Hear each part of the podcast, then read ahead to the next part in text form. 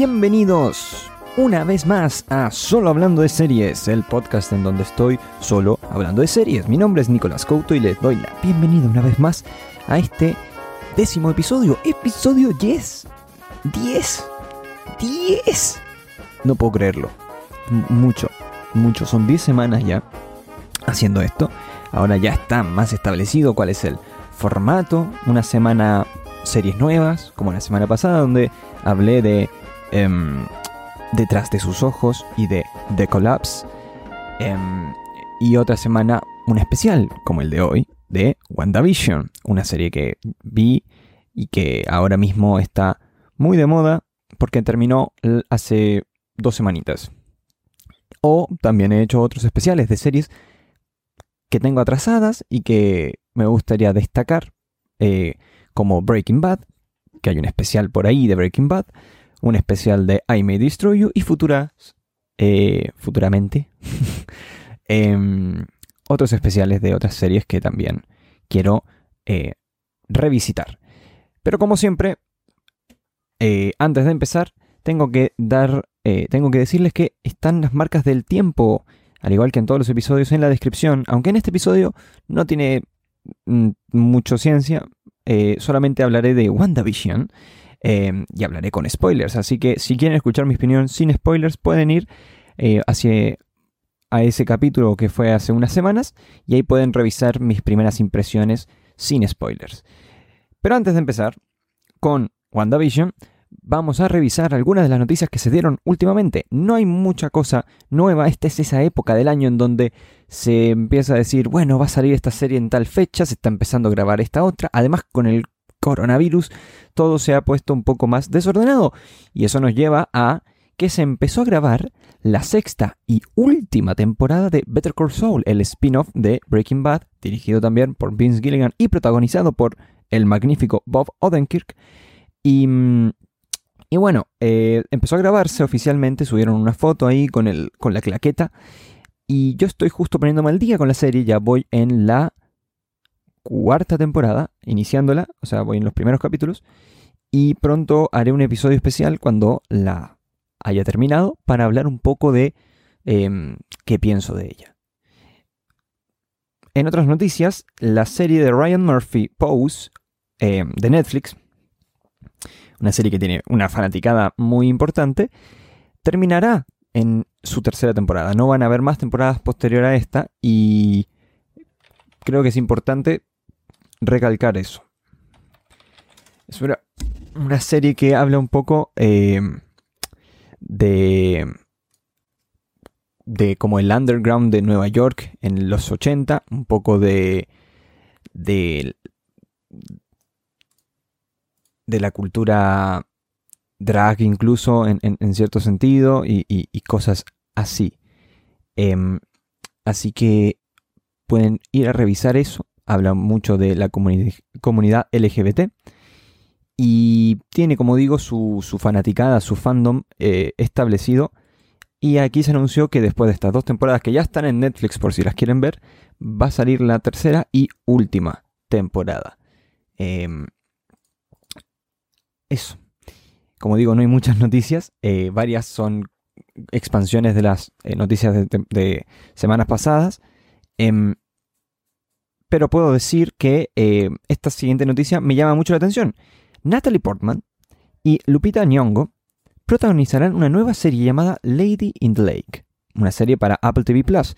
Apple TV Plus que nos viene anunciando eh, la serie de los creadores de Glow hace unas semanitas que eh, se está cada vez se saben más cositas, pero que va a estar protagonizada por Alison Brie y Nicole Kidman. Em, y ahora trae esta serie con nada más que Natalie Portman y Lupita Nyong'o. Eh, esta serie que va a estar inventada en una Baltimore de los años 60, eh, protagonizada por un personaje llamado Maddie Schwartz, que es Natalie Portman, y eh, una, es una ama de casa eh, que decide reinventarse como reportera de investigación en un caso de asesinato sin resolver. Eh, en estas estará cuando choque con Cleo Sherwood, una mujer todoterreno que además de ser pluriempleada es una activista de los derechos y avances de la comunidad negra en la ciudad. Veremos, suena, suena interesante, creo que son dos actrices gigantes eh, y me gustaría ver, eh, verlas en acción en esta serie de Apple TV Plus. Ahora, una breve pausa después de estos 5 minutitos de introducción y volvemos con mi amiga que, para los que lo están viendo en audiovisual, está acá al lado bailando, toda contenta y feliz, WandaVision. Ya volvemos.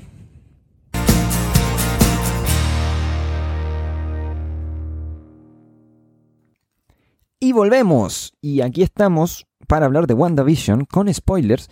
Por eso tengo que advertirlo. Eh, para que si quieren escuchar una opinión sin spoilers, vayan al capítulo que grabé hace algunas semanas, donde hablo de, esos, de, mis primeras impresiones sin spoilers de la serie. Primero tengo que hacer una breve sinopsis de algo muy difícil de hacer sinopsis, que es esta serie, que en su base trata eh, de la relación entre Wanda y Vision, eh, posterior a los hechos de Infinity War y Endgame. Nos porque en, Infinity War muere Visión a manos de Thanos. Y después de eso no se sabe mucho más. En Endgame no vuelve a la vida con el blip, eh, como otros personajes que murieron definitivamente. Y, se nos presenta este misterio de cómo está Vision acá, cómo está vivo y, vivito y coleando al lado de Wanda. Y qué, porque está todo presentado como una sitcom eh, media extraña. Eso es como el inicio de la serie y de ahí como digo, estos misterios se van a ir eh, resolviendo a lo largo de la temporada. O sea, más que temporada, porque hay que decir, esta serie es limitada y no va a tener, seguramente no va a tener una segunda temporada como tal.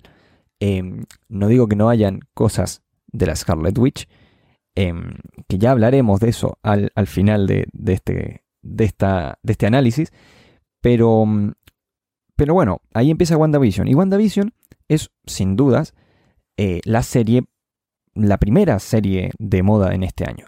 La serie que todo el mundo estaba viendo y, en Twitter explotaba cada vez que salía un capítulo. Eh, está claro que a comienzos de enero teníamos un poco de discusión sobre Bridgerton, un poquito de también em, se habló de Cobra Kai y de Lupin, pero eh, claramente WandaVision se presenta como la primera serie del año. no quiero decir que sea la mejor serie que he visto este año, pero es claramente la serie como que más, eh, más revuelo ha causado. Y en su día di mis primeras impresiones, que fueron en su mayoría positivas. Una serie que traía cosas interesantes, traía cosas que no había hecho Marvel anteriormente, y en esos primeros capítulos se arriesgaba en su formato y en su estética, algo que me llamó la atención. Y desde ahí la serie para mí pasó por varias etapas. Son tres grandes etapas, eh, en una serie de nueve capítulos, de capítulos muy cortitos, pero que em, yo dividiría en los primeros tres, después los segundos tres y los últimos tres. Y esas son las tres etapas de la serie, em, que podría definir como que en esta primera etapa es como el descubrimiento o, la presentación del misterio, que dividió bastante a los espectadores, porque por un lado estaban los que encontraban muy extraño los primeros dos o tres capítulos, en especial los dos, los encontraban muy raros este formato de sitcom, además en, en este blanco y negro, y los encontraban lentos, no entendían a dónde iban con esto y, esperaban otra cosa seguramente, esperaban algo más similar eh, a lo que nos traía, nos venía mostrando Marvel eh, anteriormente. Y por otro lado estaban los que, como yo, disfrutamos mucho esos primeros dos capítulos, eh, porque eran algo nuevo, algo extraño, algo que Marvel, insisto, nunca había hecho, y queríamos ver a dónde iba a llegar este, este misterio. Y en ese tercer capítulo, y en especial el cuarto, eh, cambia la serie y empieza esta segunda etapa que yo la llamaría la revelación. Em, me atrevería a decir que en la revelación es, finalmente eso, se nos van respondiendo las dudas que se plantean a lo largo de, la primera etapa, en donde veíamos, como acá puse este GIF, a, Wanda y a Visión en un tono de sitcom clásica de los 50 y 60, pero después pasamos a cosas más extrañas como esta banda bailarina que, que, es de mis momentos favoritos de la serie. Y a mí me llamaba... Em, aquí yo creo que se presenta de nuevo una dualidad, al, igual que en la primera etapa en donde se dividió un poco a los fanáticos y tenías los más eh, clásicos fans del MCU que decían como, ¿qué es esto? No sé qué. Y después eh, el grupo en donde decíamos como, oye, esto está muy interesante, quiero ver, quiero ver más de esto, quiero ver más cosas así raras. Y yo creo que en esta segunda etapa ocurre eso, pero internamente en la serie. La serie se divide en dos. Hay una serie que es la sitcom de Wanda y después la otra serie que es el mundo exterior de Marvel. Así mismo, el, mundo exterior del MCU, donde se nos presenta a Mónica Rambeau, em, se nos presenta también a Hayward, se nos presenta también a Jimmy Woo y a Darcy, que son personajes que ya habíamos visto, menos Mónica, que la habíamos visto pero en su versión niña en Capitana Marvel. Em, y bueno, se presentan estos dos mundos. A mí personalmente me, atraía mucho más y me llamaba mucho más la atención la sitcom de Wanda. Pero cada tanto, en el exterior, en, ese mundo Marvel más típico, en el, en el MCU fuera de Westview, se mencionaban ciertas cosas que llamaban la atención y que generaban algo de hype que profundizaré si es que fue contraproducente o fue algo como positivo. Yo creo que hay un, poco de ambas, pero lo profundizaré más adelante. La última etapa de la serie para mí es el desenlace, eh, es el enfrentamiento final entre... Eh, el, tiene dos partes también, también tiene una dualidad. Está el enfrentamiento con los villanos, que son Agatha y, y Hayward, y también la conclusión y aceptación de Wanda y su familia también dividió mucho este final. Eh, yo creo que la parte del medio de la serie es como en donde hubo un poco más de paz en, redes sociales. Y, el inicio y el final fueron bastante. Mm, eh, como que fueron bastante polémicos, podría decirse entre comillas, entre los fanáticos de la serie. me atrevería a decir que mm, para mí la serie divide eh, porque para mí tiene dos etapas a lo largo de esta, o sea, tiene dos dimensiones. se nota a lo largo de la serie que hay dos dimensiones. Al final intentan mezclar esas dos dimensiones y para mí no lo logran tan bien, eh, por eso el final es un tanto extraño, pero, mm, pero bueno, eh, la serie, hay dos WandaVision, o sea, como digo, e, e, es divertido de analizar porque a lo largo tenemos que hay dos tipos de fanáticos de esta serie, después hay dos mundos dentro de esta serie y para mí hay dos desenlaces en la serie. Y todo esto para mí concluye en que hay dos WandaVisiones. Hay una WandaVision que es la serie que ves, eh, que está ahí y, es el contenido y no hay nada más ni nada menos. Y, después hay otra WandaVision que es la WandaVision de la discusión, eh, la especulación, los secretos, las teorías, em, todo eso que se generó en, redes sociales, que es algo muy de Marvel, pero que con esta serie, al no ser una película y nada más, sino que fueron capítulo y capítulo, y para colmo salió eh, semana a semana, no todo junto, eh, todo esto contribuyó a que, a que se generara este ambiente así de teoría, cosas fuera de, de que no tenían ningún pie y cabeza, que eran pura especulación, y otras cosas que igual fueron motivadas por la serie misma. Yo creo que esto puede y fue un poco contraproducente para la serie, en mi opinión. Por ejemplo, que se generan tantas teorías eh, que generaron, eh, o sea, que se generan tantas teorías ayuda a mantener la, a motivar esa ansiedad, esa necesidad, esas ganas de ver la serie, de ver el siguiente capítulo, en especial una serie que es muy cortita cada capítulo y que tenías que esperar una semana entera. Bueno, estas teorías hicieron que la gente volviera cada semana a ver el capítulo nuevo.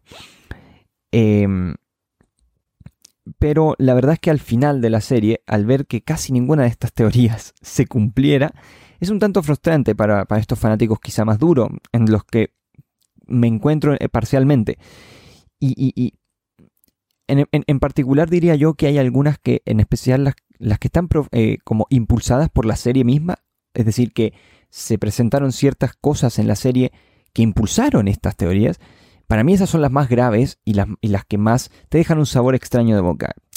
Sin ir más allá, el falso Pietro, que a mitad de temporada se nos presenta que aparece el hermano muerto de Wanda, y es Pietro, y, pero no es Pietro, es eh, el actor que hace del mismo personaje en otra en otra franquicia que es la de los X-Men y es como, en cierta forma, es, es tirarle una pelota a los fanáticos y que los fanáticos corran y digan, sí o sí, cuando lleguemos a esa pelota, la vamos a agarrar y vamos a decir, es un multiverso. Y se genera toda la teoría del multiverso, de que también de que está Mephisto metido en todo esto, de, y un montón de cosas que, para la mayoría de, la gente, siendo, siendo justos, para la mayoría de la gente, no tienen sentido. O sea, si tú no leíste los cómics, o no te viste un resumen de los cómics, o no te metiste después de cada capítulo a ver estos son los easter eggs de este episodio, no tenías forma de enterarte. Hay cosas, yo que soy fanático de los cómics, obviamente no a la profundidad de, los fanáticos duros de los cómics, eh, después de los capítulos me metí a ver estos, estos, eh, estos easter eggs que la gente encontraba y yo decía, ¡buah! O sea, si todo lo que dice esta gente es real, estamos ante una de las series más con más elementos de hipertextualidad de la historia. Em, pero no, o sea, claramente fuimos, se fue diluyendo un poco esto, en especial cuando al final de la serie este falso Pietro, por ejemplo, que fue quizá el momento en donde la, serie agarra vuelo, en mi opinión, eh, para, para, estas teorías, em, es un mal chiste al final. Es, eh, era Ralph Boner. Un mal chiste sobre, sobre una erección. Y este personaje, y esto es, es, es, problemático porque la, serie y los creadores de la serie sabían qué significaba poner al actor de X-Men eh, ahí, presente. Y es raro, es algo raro para mí, es algo un poco, como digo, extraño. Además de esto, para mí está eh, una cosa que me molestó incluso más, en, cierta, en cierto sentido, que lo de Pietro. Eh, fue la frase de Mónica Rambeau en un episodio en donde dice, bueno, va a venir el ingeniero astrofísico y no sé qué, que es amigo mío, y, uno empezaron a hacer mil teorías. Y honestamente yo dije, ¿quién va a ser este personaje? Porque igual lo, lo, marcan, lo marcan muy puntuales. Ella como que, como que te da a entender que va a ser algo importante. Y al final es un camión que lo trae una militar NN, honestamente. Y es como, ¿por qué? Literalmente es como Pietro, lo hacen para generar hype, porque para mí es contraproducente al final, porque estás prometiendo algo que no vas a cumplir. Y ese momento es un poco ridículo y raro para mí en la serie. Porque la serie en sí me gustó. Eh, eh, tengo que ser honesto, al final de la serie me quedé con un sabor medio extraño por estas frustraciones de no sentir realizadas eh, todas estas promesas que se hicieron en un momento. Pero mm, pero la serie en sí pasa los días y cada vez siento que me gusta más. Encuentro cosas que me gustan muchísimo y les entrego un valor gigante, pese a que no fueron profundizadas como podrían haberlo sido. Primero, para mí hay que aplaudir el trabajo que ya lo comenté en su día en, las opiniones sin spoilers. Hay que aplaudir el trabajo de representación que se hizo de, de, las series. O sea, a lo largo de la serie de, de, de WandaVision se hacen cada episodio es una sitcom. O sea, es una representación de una época de sitcoms. En los 50 es The Dick Van Show, después em, Hechizada, no, Bewitched, no sé si se llama Hechizada en español, pero Bewitched eh, y otras series de los 60, 70. Después eh, pasamos por Brady Bunch, si no me equivoco, en un momento. Y después pasamos por...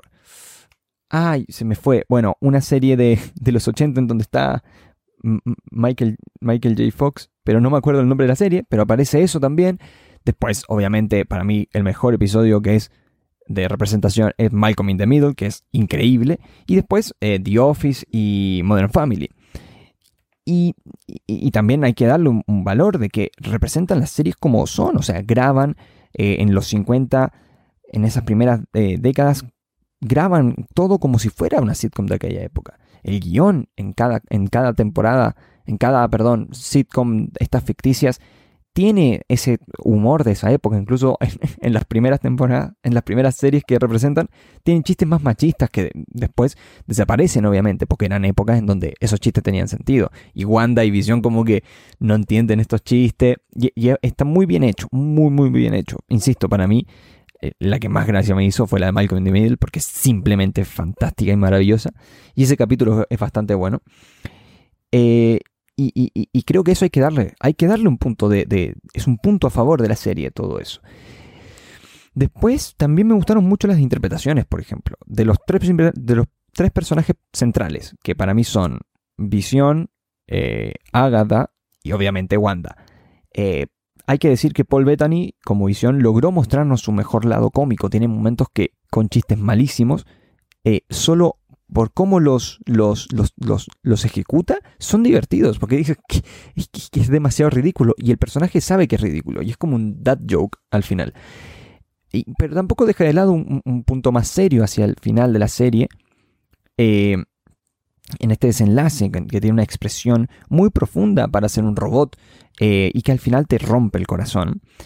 Mm, después, eh, voy a ir en desorden un poco de importancia, pero después Agatha, que es como el principal, para mí, villano de la historia, porque Hayward, después voy a entrar en mis opiniones de Hayward, pero para mí Agatha eh, Harkness, interpretada por la increíble Catherine Hahn, es muy divertida e interesante como personaje y su interpretación es, es, perfecto. Tiene muchos niveles de, a lo largo de la serie. Tiene el nivel eh, al comienzo cuando está siguiendo el juego de Wanda y después evoluciona a esta villana eh, que podría, alguno podría argumentar que es un poco caricaturesca, pero yo creo que va de la mano con, cómo está representada esta bruja eh, que es Agatha Harkness. Em, a mí la verdad me encantó y espero que la sigan aprovechando. Y yo creo que sí o sí va a estar en Doctor Strange o algo por ese estilo. Eh, y la verdad me encantó, como digo, espero que, vuelva. Y finalmente, no puedo no comentar la increíble y hasta ahora subestimada, y yo creo que desde ahora en adelante ya no, Elizabeth Olsen, eh, quien hace un trabajo gigantesco. Eh, el otro día conversaba con unos amigos y decíamos como que ella lleva la serie en, sus hombros y lo lleva perfecto, actúa increíble.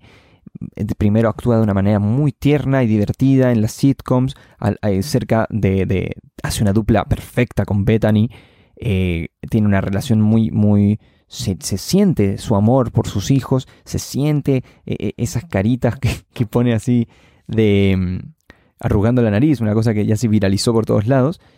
Em, y, diría que, es muy interesante. Para, para mí, una de las grandes cosas que se saca de la serie es ella y su personaje. Que mm, para mí, por ejemplo, todo el episodio de, su historia, que nunca se había tocado en, su historia de origen, nunca se había tocado en, las, en, todo el MCU, eh, acá se vuelve a tocar. O sea, se profundiza en eso, eh, en ese episodio con Agatha, en donde van como hacia atrás y algo que no se había hecho en, en tres, cuatro películas que apareció este personaje. Y ese episodio es, muy, uno de mis episodios, episodios, favoritos de la serie. Tiene pinta de que será un personaje mucho más importante en esta nueva fase del universo cinematográfico de Marvel. Y espero que siga así, como lo hizo en esta serie. Algunas cosas que no me gustaron para nada. Hayward es un villano pésimo, malísimo. Lamentablemente también los niños, eh, los hijos de Wanda y División actúan muy mal actúan muy mal desde el inicio. Eh, cuando eran los más chicos dije, bueno, son los más chicos. Después cuando ponen a los que se quedan hasta el final, son malísimos, con la excepción de que hay uno de esos dos que en el episodio de Malcolm in the Middle lo hace bastante bien. Pero honestamente, uff, malos, malos. O sea, duros, duros de, ver. Eh, el personaje de Mónica Rambeau, eh, Jim Boo me gustó más, no sé por qué. Pero el personaje de Mónica a mí la verdad no me provoca nada. Intento no ser malo, pero la verdad es que me pasa lo mismo que con todo lo que rodea a Capitana Marvel. Lo siento poco interesante, me da como pereza cada vez que aparecía el personaje. Después cuando tiene los poderes de Photon, que seguramente va a ser Photon, eh, porque es el, personaje que, es Mónica Rambo en los cómics. Em, no sé, la verdad quiero ver cómo evoluciona. Quiero ver si, si funciona en Capitana Marvel 2 pareciera que no tiene una buena relación con la capitana, hay que ver qué onda con eso, pero por ahora no me llama mucho la atención. Y también tengo que decir, la serie se hace un poco larga. Es raro decir esto ya que eran capítulos muy cortos, de 20 minutos más o menos, pero eh, estos nueve capítulos podrían haber sido uno o dos menos y podrían haber cortado la misma historia y logrado el mismo resultado. Honestamente, un poquito más larga. El final, el último capítulo, me parece que es una ejecución correcta, la batalla final no me gustó, la batalla en sí no me gustó, la verdad. En especial la que es contra los militares y Hayward es tan innecesaria, tan mala. Eh, está todo mal en esa escena para mí. Pero me gustó mucho la transformación de, de Wanda a eh, Scarlet Witch, como la vemos aquí en, este GIF. Me encanta el, nuevo, el nuevo, vestuario, eh, su nuevo disfraz. Em, y, siendo honesto, lo que más me gustó eh, ah, bueno, también no tuve ningún problema, yo personalmente no tuve problema con la pelea filosófica de la ofición, sé que a mucha gente no le gustó, pero para mí es una forma divertida e interesante de, hacer, eh, de terminar una pelea entre dos personajes que son iguales y que son computadoras superpoderosas. Pero lo que más me gustó del final fueron dos cosas. Una ya la adelanté eh, en la despedida entre Wanda y su familia, eh, una escena durísima. Encontré muy emotiva la escena en donde está con sus hijos. Los va a acostar y tienen que esperar a que se cierre el Hex y que van, van a desaparecer. Eh, y ven ahí al fondo cómo se acerca este, este borde rojo que los va a hacer desaparecer para siempre. Eh, y es muy triste. esa escena es, muy potente. Y también, pero en especial para mí, se cuando se despide una vez más de visión, eh, ahora de una manera, una manera más formal, porque recordemos que se despide apurada cuando tiene que matar ella contra Thanos y después no se puede despedir cuando viene Thanos y lo mata y ni siquiera tiene la oportunidad porque viene el, chasquido, desaparece ella y cuando vuelve a la vida no, no, tiene, no tiene el cuerpo para hacer un funeral. Em, y acá se puede despedir finalmente de, de su amor. Em, logra la serie, eh, antes de entrar en, la segunda cosa que me gustó del final, logra la serie establecer una la relación más creíble de todo el MCU, mucho más que Black Widow y Hulk, mucho más que Capitán América y Peggy para mí. Eh, es, la, es, la, es la pareja del MCU. Por ahora es la pareja del MCU y ojalá se logren encontrar o ojalá, no sé, encuentre redención eh, Scarlet Witch en un futuro. La Wanda. La Wanda amiga. Y la otra cosa que me gustó fue un poco el desenlace heroico que tiene ella, porque ella en un momento se da cuenta que está torturando a todo un pueblo y la gente le pide morir. Siento que no está tan bien manejado, pero el mensaje es muy potente. Ella tiene que eh, después enfrentarse a este, a este pueblo y, y aceptar. Y es, escuchaba el otro día a alguien decir que es incluso el acto más heroico que podría hacerse es este, es el de, el de ir y decir, mm, ¿saben qué? Eh, voy a renunciar a todo por ustedes. Es muy duro de hacer y lo hizo, y lo hizo, lo hizo con todo. O sea, y después, obviamente, ya se equivocó, eh, se tiene que enfrentar a todo este pueblo que la odia. Seguramente va a ser un, una de las más buscadas por Shield, o sea, por Sword y, todos estos, eh, debido a, esta, a esta situación, y por eso se va, se escapa y se esconde en las montañas. Y mm, ahora vamos a discutir sobre qué significa ese final eh, y las escenas post créditos que se nos presentan y, mm, y qué viene más adelante en el MCU. Pero primero voy a hacer una pausa y volvemos con eso. Ya volvemos.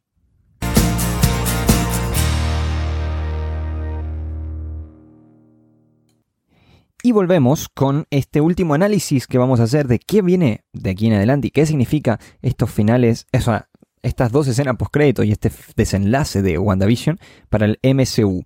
Primero hay que decir que esta semana, el, viernes si no me equivoco, se estrena Falcon y El Soldado de Invierno. Eh, una serie que la verdad no me llama la atención nada. A mí me llamaba más la atención WandaVision, pero Falcon y el Soldado del Invierno no me llaman nada la atención. Y no creo que tenga ninguna conexión con lo que se nos presentó aquí al final. Eh, yo creo que va a ser algo más de eh, Falcon y el Soldado de Invierno ahí teniendo aventuras y, y, algunas cositas más. Espero que pareciera que van a profundizar un poquito de qué pasó en Sokovia después de Ultron. Y eso está interesante. Pero sí, acá en el desenlace de WandaVision, vemos una conexión a una película que va a salir en un año, pero que va a salir, que es Doctor Strange y el multiverso de la locura. La secuela de Doctor Strange ya tiene confirmado a em, Scarlet Witch entre sus eh, personajes que participan de ella. Y como dice su nombre, el multiverso de la locura puede tener que ver un poco con eh, otras realidades y cosas así. Algo que también se está eh, rumoreando que va a estar en la película de Spider-Man, No Way Home, en donde pareciera que están confirmados los últimos dos Spider-Man antes de Tom Holland. Así que hype. Veremos qué tan buenas son esas películas. Pero yo le tengo fe en este desenlace en donde vemos a una Wanda con el Darkhold eh, leyendo y aprendiendo y escucha a sus hijos en otra realidad o en el más allá o en alguna cosa. Veremos cómo se maneja eso. Le tengo fe de que vuelve Agatha Harkness también ahí en em, Doctor Strange 2 y veremos cómo lo maneja. Mm, de aquí al futuro también está la serie de Loki que sale en mayo. Una serie que no creo que tenga tampoco tanta conexión con Wanda, pero eh, a diferencia de Doctor Strange, pero sí, eh, si bien un poco el teaser, hay como también saltos por realidad y eso. Así que veremos si es que hay alguna mención al, al Doctor Extraño. Por otro lado, Mónica Rambeau al final de la temporada se encuentra con una Skrull que le dice, oye, tenemos que ir para arriba porque tu amiga, la capitana Marvel, te quiere contactar hace tiempo y, te necesita allá arriba. Eh, y esto claramente puede tener conexión, bueno, tiene conexión con Capitana Marvel 2, en donde ya está confirmado Mónica Rambeau, pero también puede tener bastante que ver con Secret Invasion, una serie eh, sobre una de las eh, una de las sagas de cómics más importantes de los últimos años, que es la invasión de los Skrull eh, en el universo Marvel, en donde vienen personajes de toda la vida, pero en realidad son clones Skrull, o sea, son Skrull que toman su forma. Si vieron Capitán Marvel, sabrán a qué me estoy refiriendo.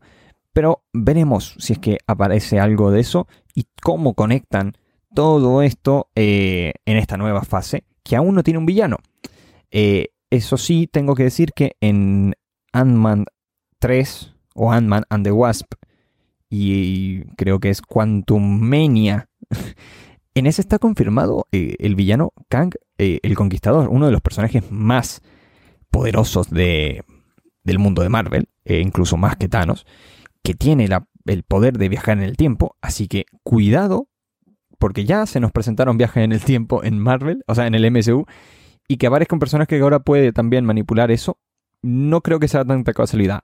Me sorprende que sea en Ant-Man y, no, y, no, en otra película, pero veremos cómo lo, cómo lo manejan.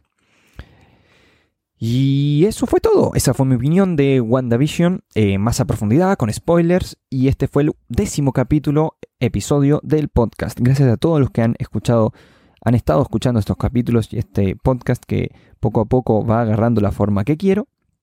Les recuerdo que pueden seguir al podcast en Instagram en arroba solo hablando de series. También ahora lo pueden buscar en Facebook si es que les gusta esa red social em, con el mismo nombre y escucharlo en cualquier plataforma de podcast. Eh, eh, no solamente de Spotify, está en, Apple Podcast y en muchas más.